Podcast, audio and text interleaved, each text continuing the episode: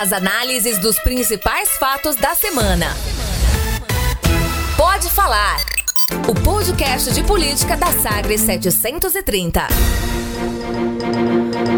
Olá, eu sou Cileide Alves, jornalista, co-apresentadora do Manhã Sagres e este é o Pode Falar, o primeiro podcast de política de Goiás de análise dos fatos mais importantes da semana hoje na edição número 61.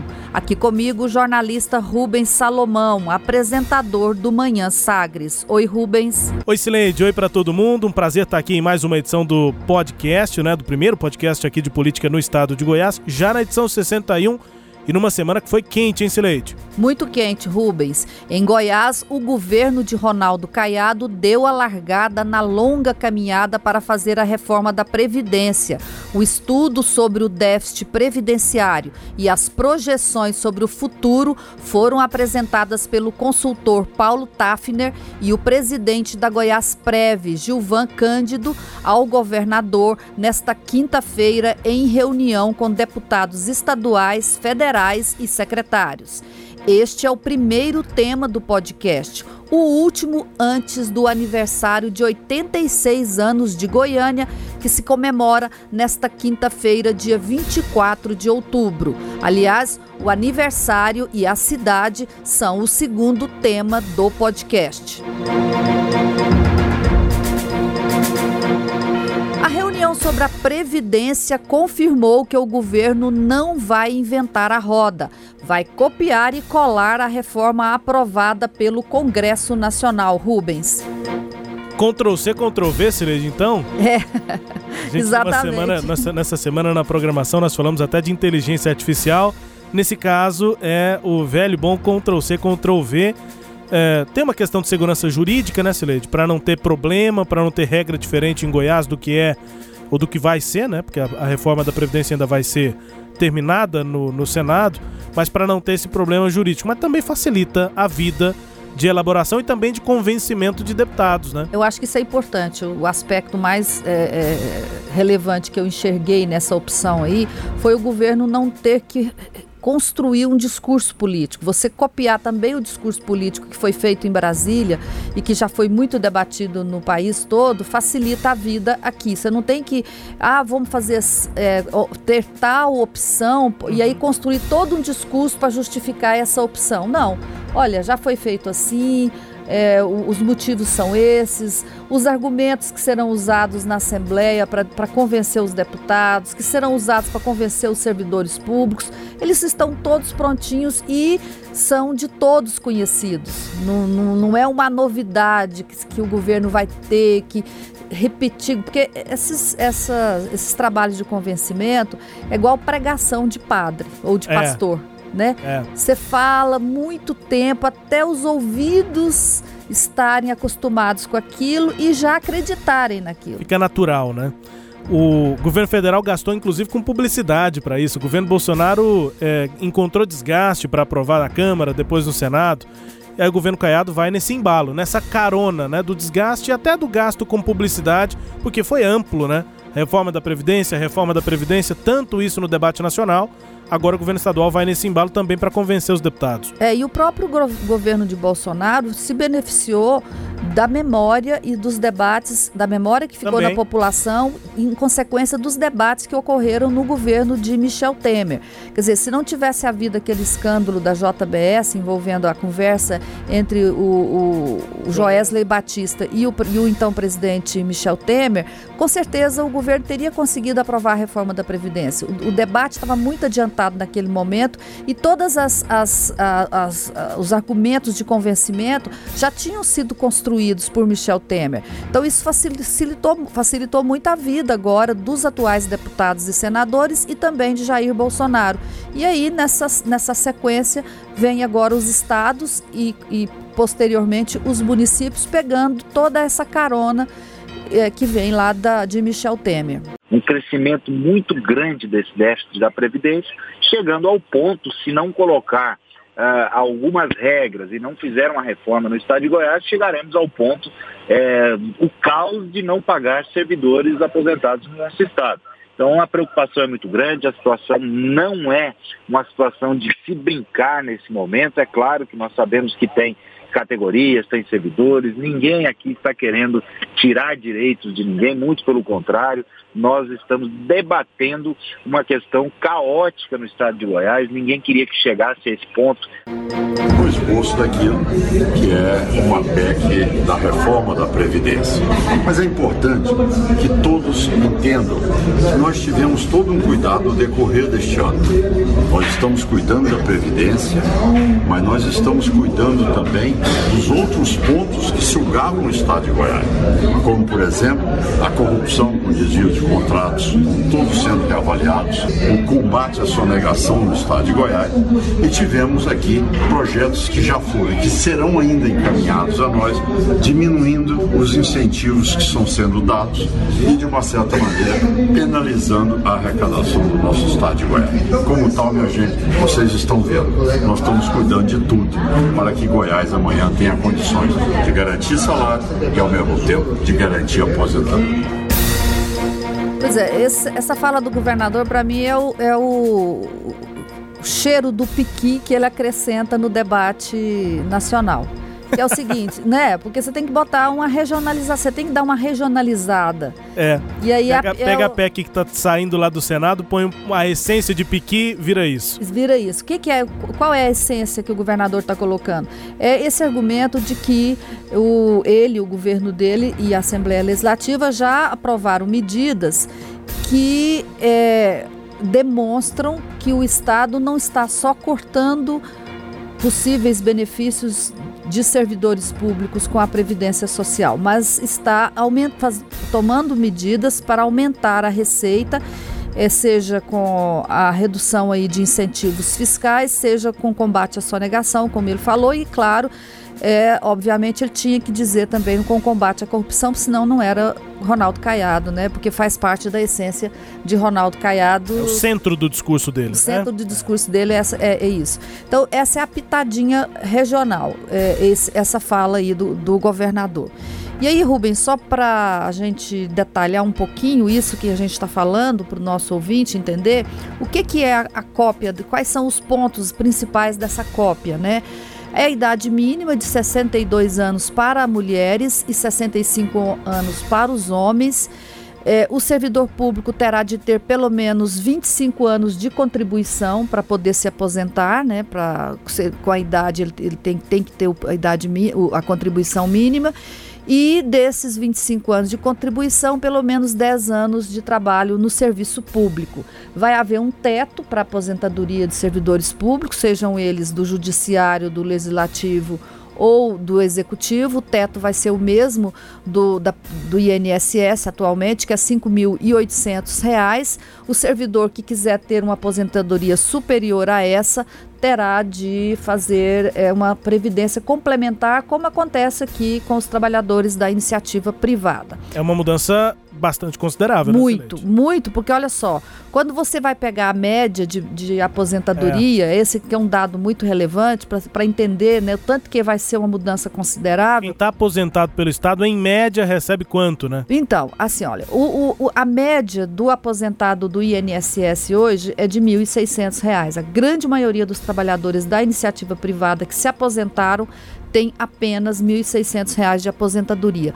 No Estado, a média de aposentadoria hoje é de 6 mil reais. Os servidores do Executivo, 6 mil reais.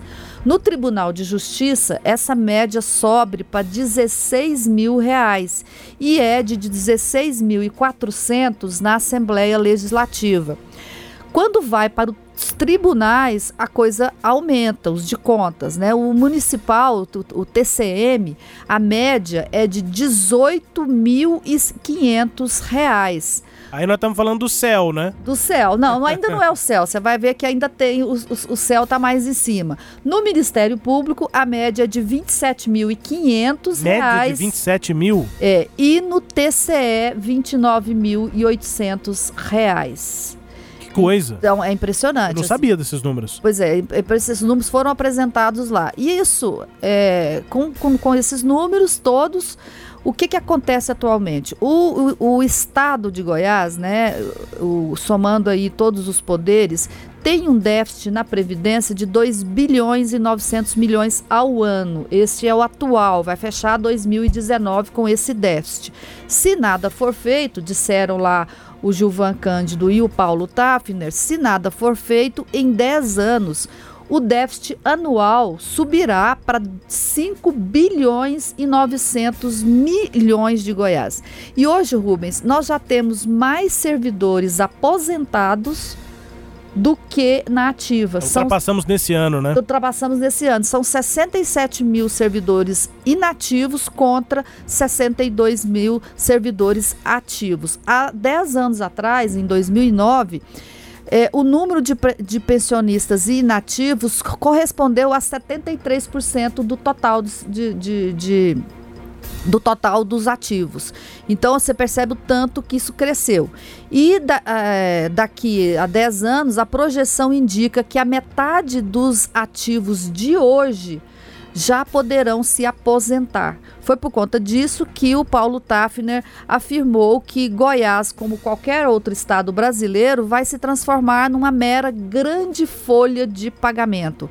É o que disse ele. O custo com aposentados e pensionistas hoje, disse o Tafner, corresponde a 74% do que o Estado investe em saúde, educação e segurança.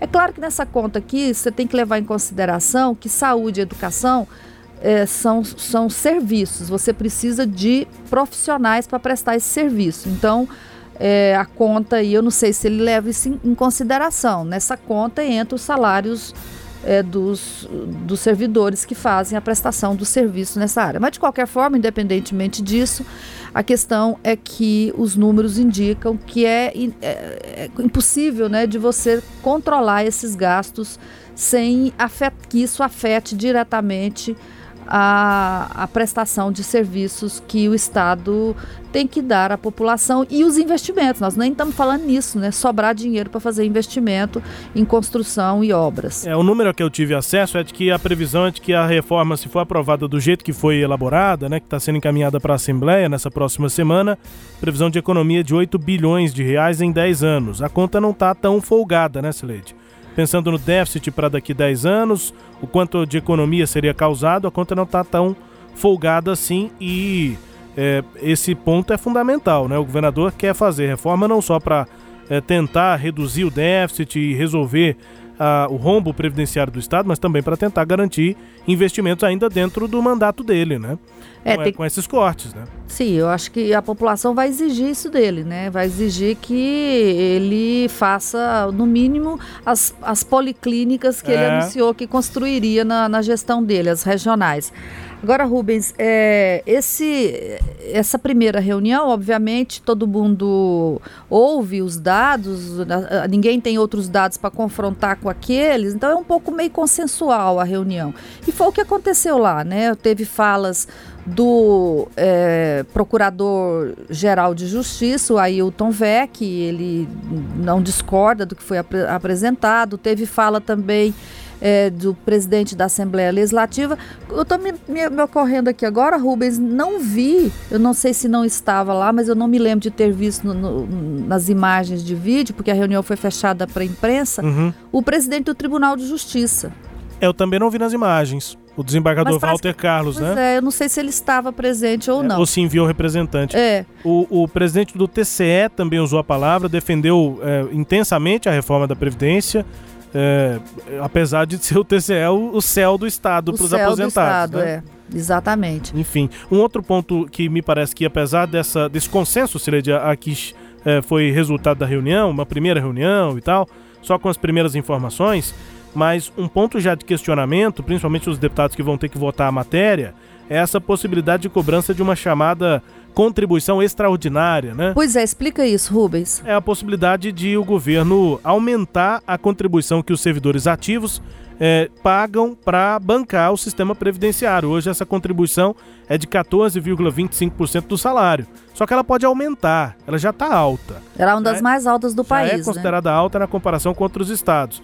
E é, pode aumentar, além dos 14,25% que todos os servidores pagam, é, no que a PEC apresentada a, nessa reunião chama de momento de crise, né? Uma crise intensificada. Se a crise estiver muito ruim, aí o governo estaria autorizado pela PEC a aumentar essa contribuição. E aí seria proporcional ao salário. Quem ganha mais teria um acréscimo maior nessa contribuição previdenciária, chamada contribuição extraordinária. Qual que é a situação? O que, que os deputados saíram de lá pensando com os quais eu conversei? Ora, o governo já está apresentando que a situação de crise é agora.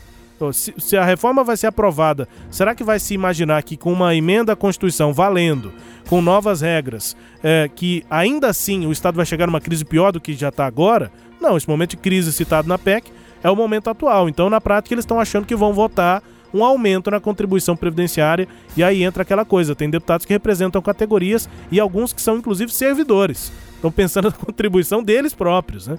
Então isso já é um ponto que causou um certo é, disse-me disse, enfim, é, é talvez o que eles estão entendendo é que se vai cobrar só quando tiver déficit e já está em déficit, é então agora. A, é agora que vai ser cobrado. Mas aí, Rubens, pode até ser agora. Mas se, se sanar esse déficit, é, não, não, tem o risco. Não tem o risco de continuar lá na frente. É. Mas isso aí é, é, difícil de se garantir, né? O Ainda mais depois é de uma primeira reunião, né? É, exatamente. Agora, é, em relação a essa questão política, a gente vai seguir acompanhando. Eu conversei ao longo da semana antes da reunião e depois da reunião com deputados da base do governo, principalmente esses que são servidores. Aí eu conversei lá com o Virmontes Cruvinel, com o Carlos Cabral, com esses deputados que representam setores de segurança pública, né? Os delegados, né? Tem o delegado Eduardo Prado, o delegado Humberto Teófilo, tem a delegada Adriana Costa, que é da oposição, mas também representa a categoria. É, enfim, Cláudio Meirelles, também um, deputado que é servidor. Tem outros é, é deputados que acabam é, pesando nessa análise aí.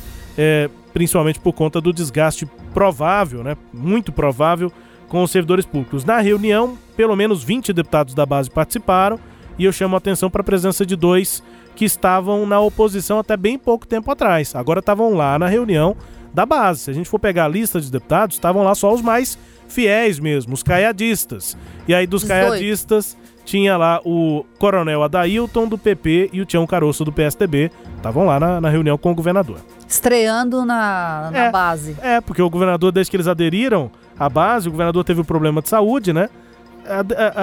acho que estreando no palácio como deputados da base. Não sei se teve ambrosia. e termina aqui nosso primeiro bloco.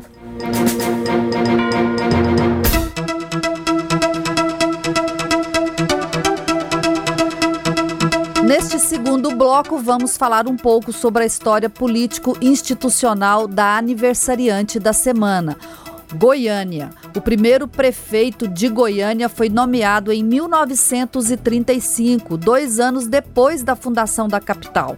Foi Venerando de Freitas. Além dele, a cidade teve mais 20 prefeitos. Os detalhes desta história nos mostram fatos curiosos que contam um pouco sobre a cidade e sua gente. Rubens, vamos começar aí pelo aspecto institucional. A cidade teve prefeitos nomeados e eleitos. Isso, e isso é, marca a história da cidade, né, Celede? A diferença entre uh, o gestor chegar indicado por alguém e depois os que foram é, eleitos é, por voto direto. É, e tivemos dois momentos de cada uma das duas situações. Né? No início da história de Goiânia havia a indicação é, antes das eleições, depois houve eleições diretas, depois veio a ditadura militar no país, em que também vieram é, prefeitos é, que, é, digamos assim, biônicos, né? E aí essa é, fase que nós acompanhamos até hoje, prefeitos eleitos desde Daniel Antônio, no final da, da, da ditadura militar. É, e aí eu, eu, não consigo já não começar esse assunto sem citar o aspecto político que a gente vai falar aqui, né? É, existe uma característica básica, marcante para os prefeitos que foram eleitos em Goiânia, todos eles é, de, um, de uma centro-esquerda, né? O conservadorismo nunca conseguiu ganhar a eleição na capital, Sileide. Pois é, a primeira fase que você falou, que foram dos prefeitos nomeados, foram nomeados por de, de 1935 até 1945, 45 quando acaba o Estado Novo. O, o que acontece nessa fase é que eles eram nomeados pelo interventor de Goiás, que era Pedro Ludovico Teixeira, é, o político que derrotou o caiadismo em Goiás, construiu Goiânia para romper com essa tradição política e parece que... E a força do caiadismo lá na, na cidade de Goiás, é, né? Ficou na cidade de Goiás. Então ele tro... Pedro Ludovico constrói Goiânia, a partir daí é, acontece essa separação mesmo é, tanto física como é, política. Física porque os, o, o, aquela tradição representada pela família Caiado se mantém em Goiás Velho. E aqui, aqui vem uma cidade nova. E junto com essa cidade Desculpa, nova. Tanto que chamou a atenção no início do governo do Caiado agora um discurso bem familiar que ele fez na cidade de Goiás. Né? Que ele foi lá mostrar os, o, é. para o ministro Onyx Lorenzoni a história da família dele, representada nas imagens que estavam nos, no, nas fotos no Palácio Conde dos Arcos. Mas aí veio Goiânia. Aí veio Goiânia, e com a construção de Goiânia, tem uma nova, é, uma, uma nova geração de que, que é fundada, que vem com a cidade, né?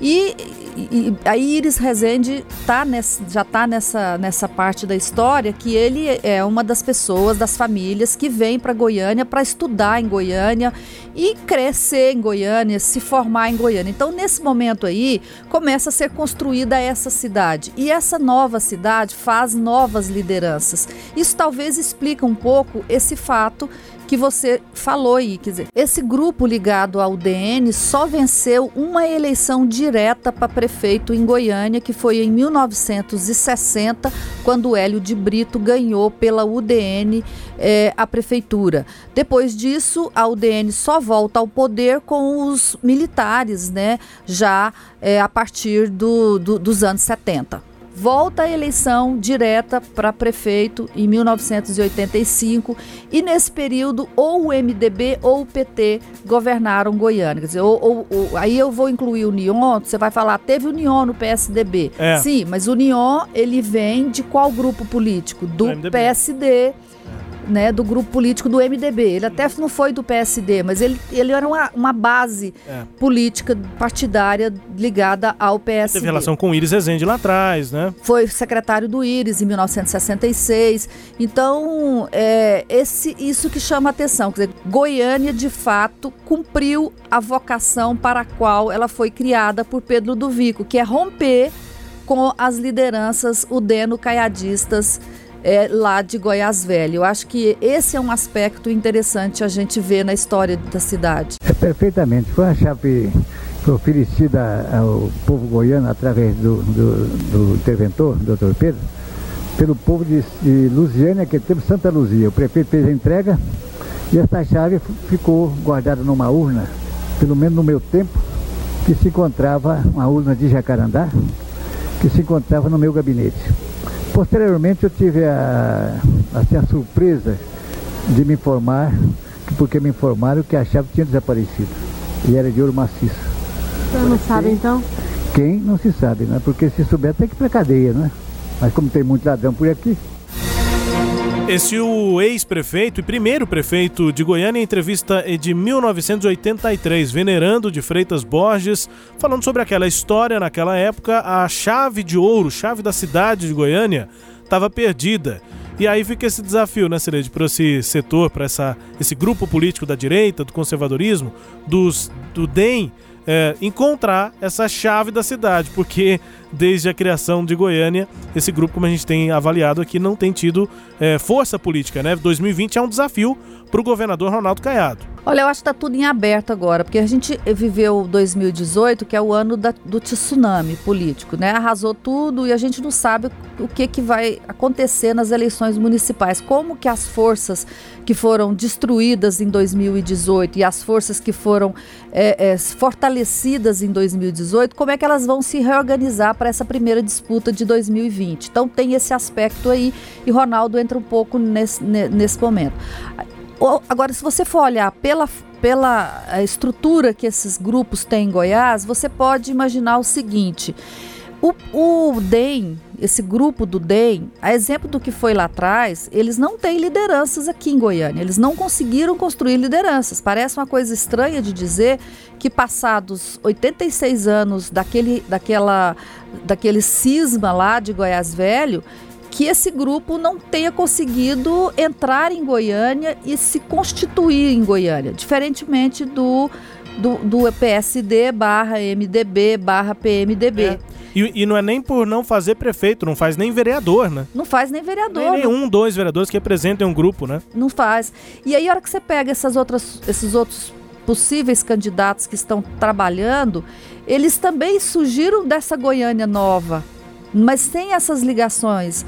Você vai ter assim o, o, o, o pré-candidato que primeiro saiu na corrida, o, deputado federal Francisco Júnior, ele está no PSD, só o, partido já é outro, não é o é. mesmo PSD do Pedro Ludovico, mas a origem dele é Iris Rezende. Então o Iris contribuiu para a entrada desse, dessa nova liderança que o Francisco Júnior quer representar hoje. Aí você tem aqui o Maguito Vilela, que é um candidato, também vem ali do MDB. É, outros no... Elias, Elias Vaz é fruto da cidade. Uhum. E também a origem dele não é a, o conservadorismo. Muito ele vem né? do, da, da centro-esquerda. O PT também, que vem da centro-esquerda. O Elias até da esquerda mesmo, sem ele, centro, ele né? começou na esquerda, é. né? Aí ele começou. foi vindo para centro-esquerda, é. né? É. Aí o Romário Policarpo, eu acho que ele não se formou, ele, ele ainda não é um, um, jogador, um jogador maduro para o pro processo eleitoral. Mas, Pelo menos eu percebo isso. Mas é um político mais de esquerda também, centro-esquerda. Ele não é de ele direita. Ele é sindicalista. Sindicalista. É diferente. Pesa mais do que esquerda direita, é verdade sindicalista do serviço público e sindicalista de, de um segmento policial. Exatamente. Né? Então eu acho que ele não tem essa, essa, essa forma muito. E, tá, e não está maduro. Quer dizer, ele, ele pode até ser um, uma nova geração que a cidade está produzindo, mas ele ainda está de vez. Eu não, não percebo que ele tenha condições de entrar nesse jogo. Então, assim, esse retrato de Goiânia é, é mostra um essa, é, o, quando eu falei aqui na, na apresentação do, do, desse, desse, tema do podcast, eu disse que os detalhes dessa história mostram um pouco, contam um pouco sobre a cidade. Eu acho que está contando isso que nós estamos falando aqui agora. Por que, que nós temos esses candidatos e não outros? E explica também por que, que Iris Rezende continua o nome da vez, a bola da vez, passado tanto tempo. Porque ele é da geração formada pela cidade, por essa nova cidade. E essa nova cidade é, ainda não produziu outros líderes, né, como produziu lá atrás. É, e não deu respaldo, não deu apoio para aquelas lideranças mais antigas, principalmente ligadas ao conservadorismo, à direita. De fato, esse, esse grupo nunca teve é, é, articulação ampla em Goiânia, muito pelo contrário, né? É, é um desafio para o governador Ronaldo Caiado. Né? Exatamente. Né? Desafio para o bolsonarismo e para o caiadismo em, Go em Goiânia. Exatamente, a gente vai ter que ver, esperar 2020 para entender como é que vai ser a reconfiguração de tudo isso. Encerrado este bloco, vamos ao quadro Língua Solta, com a música tema Mundo Melhor, da primeira banda goiana de rock, o Língua Solta.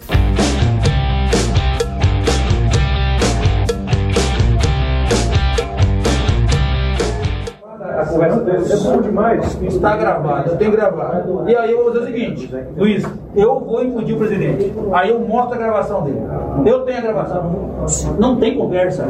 Não tem conversa. Eu implodo o presidente. Como é que o presidente se presta pra Acabou, acabou, acabou, cara. Eu sou o cara mais fiel esse vagabundo, cara. Eu, eu, eu botei nessa porra, eu andei no sol 246 cidades, no sol gritando o nome desse vagabundo. Não, não, não, não. Uma das línguas mais soltas da história desse quadro, É, eu acho que ninguém soltou mais a língua como o delegado Valdir, né? Chamar o presidente da República de vagabundo é. não é uma coisa. Traidor e tal, né? É, não é uma coisa muito comum, não.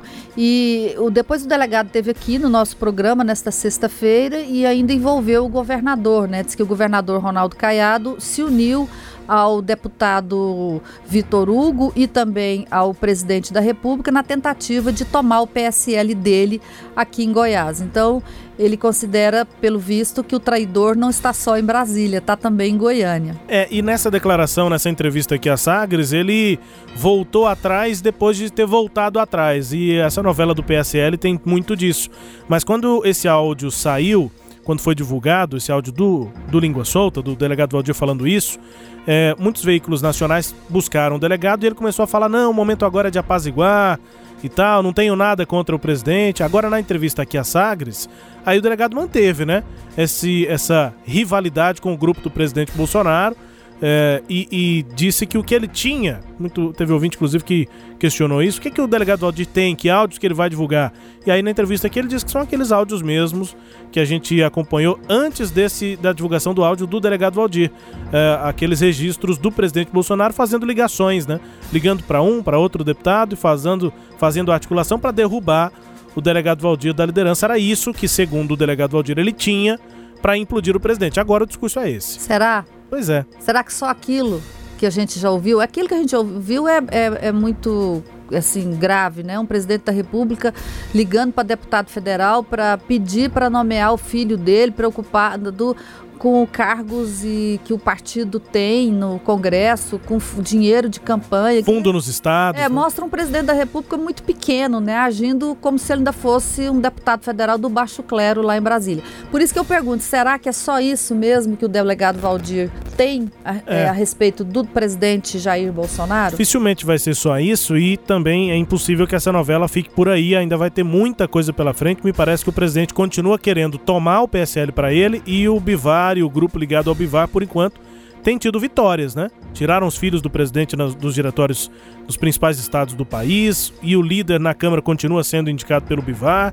Enfim, o presidente só está conseguindo trocar quem ele indica é, de forma pessoal, por ser o presidente, que é a liderança no governo, é, do governo no Congresso. De resto, o presidente tem tido derrotas nessa história. Pois é, e um presidente com derrota é, é assim. Dentro do partido dentro dele? Do partido deles. Um, o presidente da República que perde para o presidente do partido, Luciano Bivar, conseguiu ganhar um, do presidente da República. Luciano Bivar, até esses dias atrás, era o presidente de um partido nanico sem nenhuma relevância um política, um, com um único deputado. Hoje, esse, esse, esse deputado se transformou numa força política é, que consegue enfrentar o presidente da República, que tem nada mais, nada menos do que a caneta de presidente da República na mão. Então, assim, eu, eu, eu, tem certas brigas que um presidente da República não pode entrar. Um presidente da República não entra em briga para perder.